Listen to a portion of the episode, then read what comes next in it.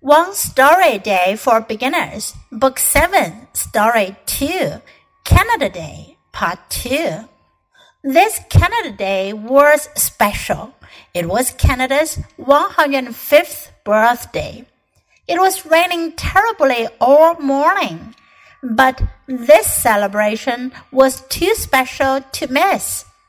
As my sister and I were walking on the street, we heard children singing. Rain, rain, go away. Come again another day. Would the rain stop? Who knows? It had been raining for hours. But by 11 o'clock, the official time to start the ceremony, the rain just stopped. Maybe the song worked. 这故事继续昨天的 Canada Day 加拿大日 Part Two 第二个部分。 This Canada Day was special. 这个加拿大日呢是 special 特别的、特殊的。It was Canada's 150th birthday. 是加拿大的一百五十岁生日。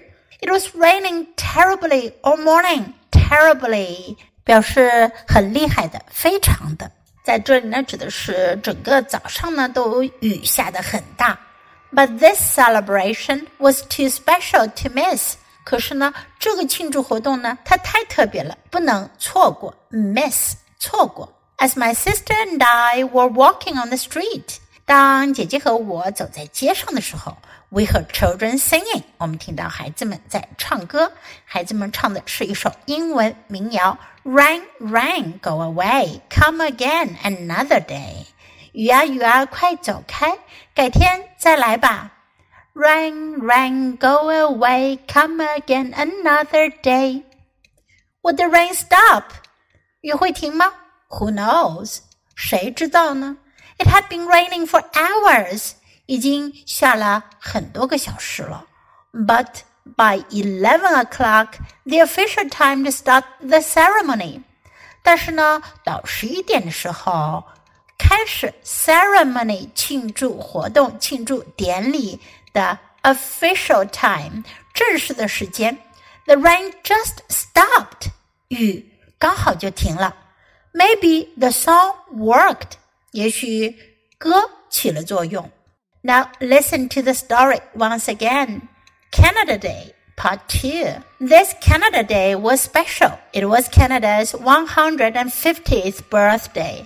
It was raining terribly all morning, but this celebration was too special to miss. As my sister and I were walking on the street, we heard children singing. Rain, rain, go away, come again another day.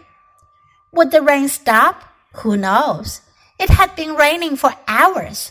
But by 11 o'clock, the official time to start the ceremony, the rain just stopped. Maybe the song worked.